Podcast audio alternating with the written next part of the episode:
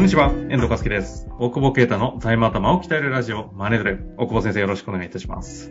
お願いします。さあ、ということで今週も行きたいと思いますが、質問増えておるんでですね、テーマ、税制改正対抗。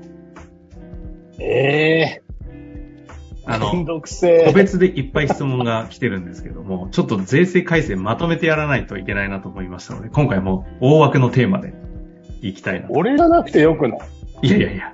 みい俺、ゲーム頭を鍛えればいいんじゃない？や、なんですけど、結構税理士の先生たちが質問もあって、で、なんでなのかなと思ったんですけど、この、そもそも税制改正対抗って対抗ってなんだよみたいな話なんですが、素人からすると。このよくわからない難しい話を大久保先生はどうやって話すのか、わかりやすく面白く話すのかがどうやら興味あるすげえ今、フリースタイルバトル申し込まれた感じなんだけど。同業の方はそういいううことも多いですよ。そうなの？来いよ。はいなので、ちょっと早速ね、難しい。同業は何？そうなんだ。なんかさ、同業もさ、いい、いいやつもいるけどさ、なんかすごい感じ悪いやつとかいるもんね、なんか。まあ、セカンドオピニオンでさ、やってるとこでさ、なんかさ、上げ足ばっか取ってくる税理士とかでさ、なんか、いや、さっきそんな打ち合わせがあったからちょっとイラッとしてんのイライラを引きずってんだけど、タ話なんだってムカつくな。マジ税理士ってムカつくなと思って。そういう、この個別を見てんじゃないのっていう、全体感を見てんのみたいな。そうね、そこで課税されたっていいじゃねえかよ、10年単位で見たらみたいなことが分かんないのが税理士なんだなっていう、苛立ちとともにお送りすればいいですか。でもそういう思いをね、ちょっと込めながら今日はね、ぜひ行きたいと思います。どういうことだよ。でもこれ、さっき一応調べたんですけど、134ページとかあるんですね。そうよ。12月とかに出てたよね。はい。12月の、多分俺札幌いたから、その日は読んでないんだけど。あ、でもやっぱりすぐに読むもんなんですね。いや、あんま読まない、よ読めと言われ、よ、言ってるよ。言ってたし言われてるわけだよね。やっぱその提案が早い方がいいっていうか、うんうん。来年から適用されるのに、何かしらあるかもしれない。その、今できることが。まあそうですよね。早め早めで。まあでもそういうのって結構ね、噂レベルで出てるから、ただまあ今年もそんなに、まあ一番はあれか、まあ贈与税とかもなんかあったけど、まあそういうのも早めにしてればね、対応ができるっていうのもあるので、まあ一応一通り目は通すんだけど、まあ最近 YouTube とかね、やってるから、あっちの方が分かりやすいもんね。あの YouTube2 倍速で見た方が。YouTube に任せようとするのやめてくださいね。さてさて、早速いきたいとだから、思いますけど。いだからさ、YouTube 見ればいいじゃん。俺の負担でも。や、でもこれ、どう面白く説明するかを求めて。面白いことなの。待って。分かりやすくじゃないの。あ、ごめんなさい。今ちょっと趣旨、に趣旨が変わっちゃいそうなので、ちゃんと説明を。面白く。そういう喧嘩を売られてるんだよ。わかりやすくお願いいたします。ということで、まずせっかくなんで、どっちですか？こ個人の方からの方がいいんですかね？いや、もう今回はあれでしょ、防衛費再現のためにつって大騒ぎしてたもんね。岸田総理がさ。いやいや、もなんで防衛費や、防衛費上げてなんで怒ってんの？上げろよ、そんなもん危ないから。ね。あそういうこと言うとまた危ない人になってる。いや、でも当たり前のこと言ってるけど、な結局これは何にもなんなかったんだよね、なんか。あのー、そうなんですね。そう、法人税上げるって言ったけど、うんうん。タバコ税を上げ一応なんか。内容、タバコ税は曲げた方がいいんだよ、あの、毒ってるやつは。趣旨が大丈夫です。え？しあの所感は今回は大丈夫です。毒だから、毒だから。電子タバコの税率下げればな。ね、紙タバコはで上げればさ、紙タバコ減るっしょ。した臭くないやん。大久保先生、防衛費に戻っていただいていいですか、あ、じゃあ防衛費。いや、えっ、と、法人税上げる上げるって騒いでて、結局上げなかったっていううん。ことだけど、まあ、法人税マイナス500万に、税率4から4.5%かけるみたいな、大枠が決まったようなんで。だから500万以上納税してる人は、そこに、えー、付加、付加税、付加税をされると。うんひどいよね、まあね。だから、ちゃんと払ってる人がさらに取られるっていう。なんだかよくわかんない。まあよくわかんないとか、まあそうね、しょうがないね。か、うんそう。能力に応じて負担するからね。なんかうまくでき、なん、なんて言ったっけ、それ。言葉は出てこないよね。でもでもこれはなんか平成6年以降の適切な時期って書いてあって、まあ、いつかわかんないっていう。まあ選挙とか政治的な絡みで、やれるタイミングでやるんだろうねっていうのがまあ、騒いでたことはまあとりあえずやんなかったよね。なるほど。ところがまああった。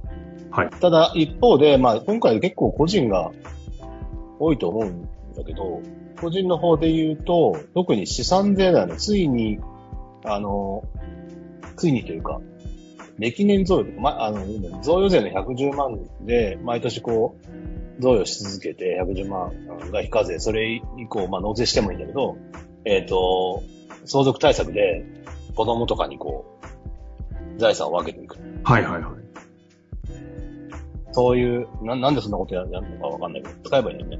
あまあ冗談だけど。まあそれが、今まではその、亡くなる直前3年間は、相続財産に足されたのね。うんうんええっ、と、要は、死ぬ直前にね、いきなり贈与して相続税をこう逃れるみたいなことを、まあ、贈与税も高いからなんとも言えないんだけど、まあ、とにかく3年間の、3年前から贈与したものは戻して相続税計算しなさいよっていう規定だったのが、これがまあ7年に、7年に伸びたっていうね。あ、そんな伸びたんですね。伸びた。伸びたけど、えっ、と、一応だから伸び、伸びたけど、去年までの分はいいよみたいな。だから、いつだっけないつからか死んだ人は、あの、えー、令和、今年まで3年なんで、えー、3年以上、要は今年から7年後とかに死んでいく人たちが加算される。相続税として。そう、今年贈与した分が、本当は3年、7年後に亡くなっても加算されないじゃない？うん、うん。だけど、7年分こっから先蓄積されてっちゃうから、早くしてってことだよね。違う違う違う違う。そっちじゃないでしょ。あ、そう。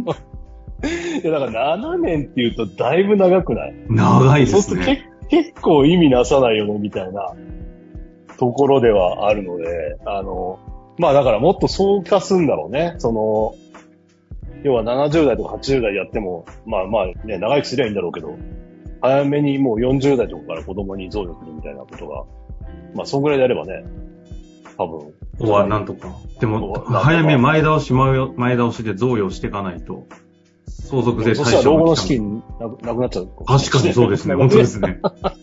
確かに。いや、そんなことに困るやつはやんないんだろうけどさ。まあ、まあ、いずれにしても、あの結構でかい改正だなとは。ここが多分今回一番で、でかいというか、まあ結構騒がれてはいる。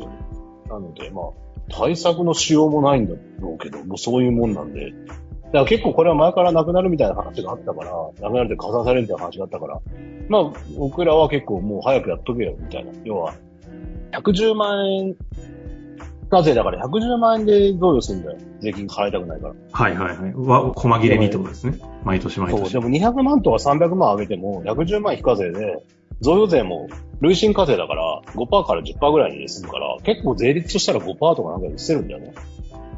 だから、この辺がだから、ちまちまちまって言うとさ、だって300万贈与したら3年分やれるわけだよ、約。うんうんうん。時間か、時間買うって考えたら、納税何十万かすりゃ渡せんだから、やっちゃうよ、みたいな。まあなるほど。そういうパターンも増えてくるから、これを言うとね、税金もったいないってすごいまた顧問税理士にね怒られる。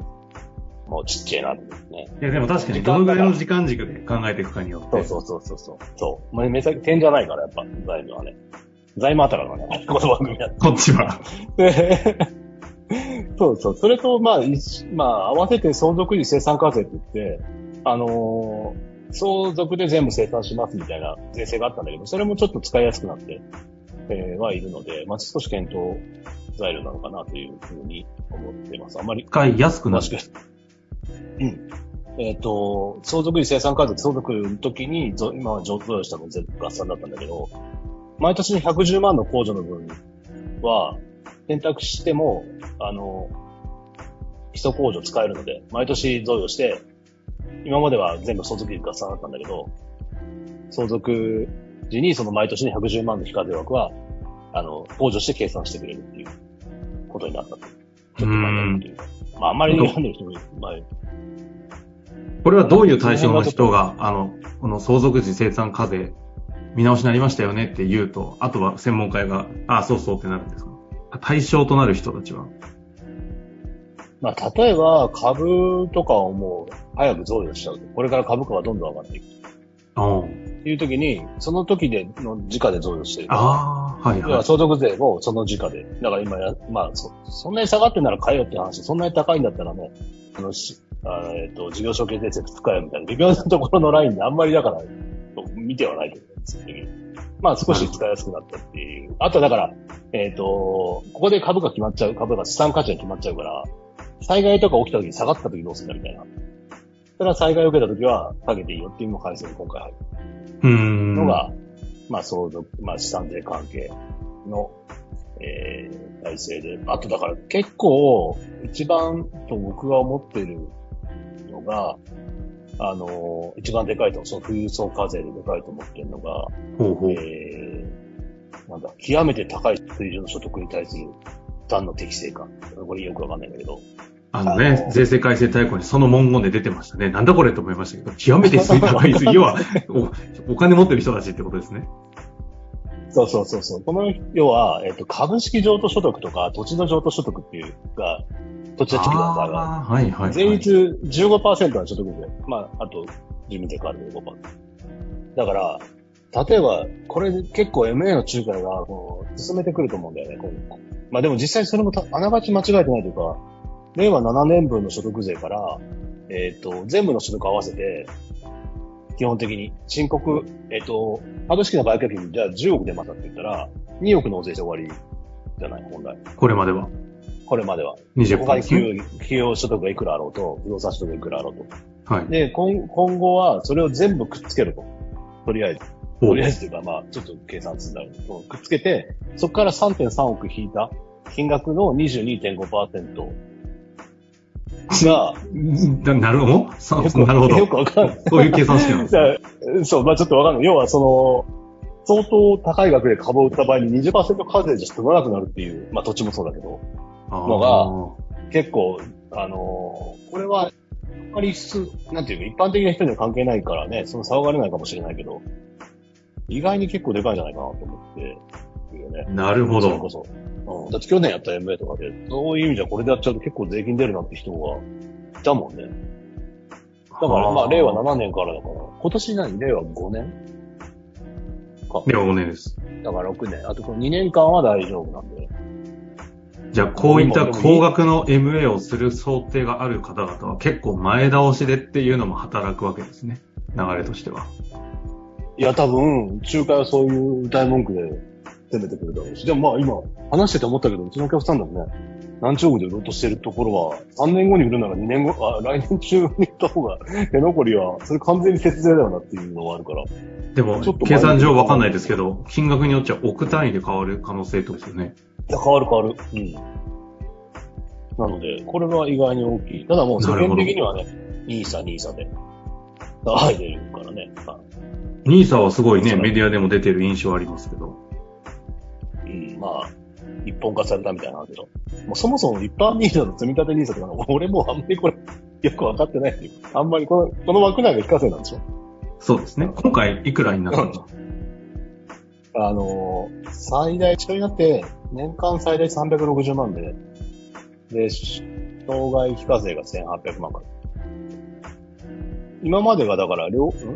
?100、一般ニーサが120万で、積み立てが40万。でどっちかだったの。まあ、増えたのは増えた。で、まあ、投資にお金回せよっていうことなんだよね。うん。もう給与もさ、わかんないですけど。みたいな感じで。マックスやっていくと5年で埋まっちゃうのかな ?360 万ずつやっていくと。5年で1800万人。はあ、5年なんだ。うん。なるほど。なんかそんな んかそこの話ってそこだ、そうやって聞くと、ニーサすごい一般的に注目されてそうですけど、大久保先生的に言うと、ニーサすげえ片手間でしたね、今。あんま興味ないんだけど、それをなんか YouTube で見て。あんまそうね。そうだと思うね。いや、だから、そう。多分、MA が加速するっていう。ああと、その増用、増用が早まる。だから、結構スピードを上げて対策をしていくみたいな。特に、僕らみたいなね、そのずっと顧問させてもらってる立場から言うと、早め早めがより出てくる。まあね。まあ早く被って、ぜ絶対しましょう。もうちょっとタイミングとかあるからもちろん、ね、よしあるしはあるけど。まあぜ実際知っててやってやすので、知らないで、え先生、年末に契約してたら、クローシングしてたら、税率2割で済んだのにみたいに言われちゃうよね。あ、確かにそうですね。まあ、まあ、そんなことはあんまりもう、周知されてるとは思うけど、うん。まあ、そんなことも、あと、ざ贈与に関してもね、まあ、早くやりましょうっていう。まあ、あの、提案することは、提案を早めるってことは、多くなっていくのかなというのが、個人の資産税課税の問題です。134ページにわたってね、大量でしたけど、個人で、まあ、ピックアップあえてすると今のあたりですかね。そうね。あとは、うじゃあ。いやいや、まあ、でもね、ここ、そうやって、あの、キュレーションしていただけるから我々は助かるんでね、これ全部読んだら何言ってるか全部わかんないですからね。読めないでしょ、全部。読めないほん全然よくわかんない3ページぐらい、3ページぐらい読めなくてもう無理だよ。心折れるよね。本当そうですそう。思います。まあ、じゃあ次回はね、あの、税制改正、法人税の、法人、法人絡みの方も質問来てたりするので、ちょっとここは改めて、次回も意外に長くなっちゃっやりましょた。はい。う。じゃあ次回も法人対象となる税制改正大綱をやっていきたいと思います。楽しみにしていてください。ありがとうございました。はい。ありがとうございます。本日の番組はいかがでしたか？番組では大久保携帯の質問を受け付けております。ウェブ検索で「税理士カラーズと入力し検索結果に出てくるオフィシャルウェブサイトにアクセス。その中のポッドキャストのバナーから質問フォームにご入力ください。またオフィシャルウェブサイトでは無料メルマガも配信中です。ぜひ遊びに来てくださいね。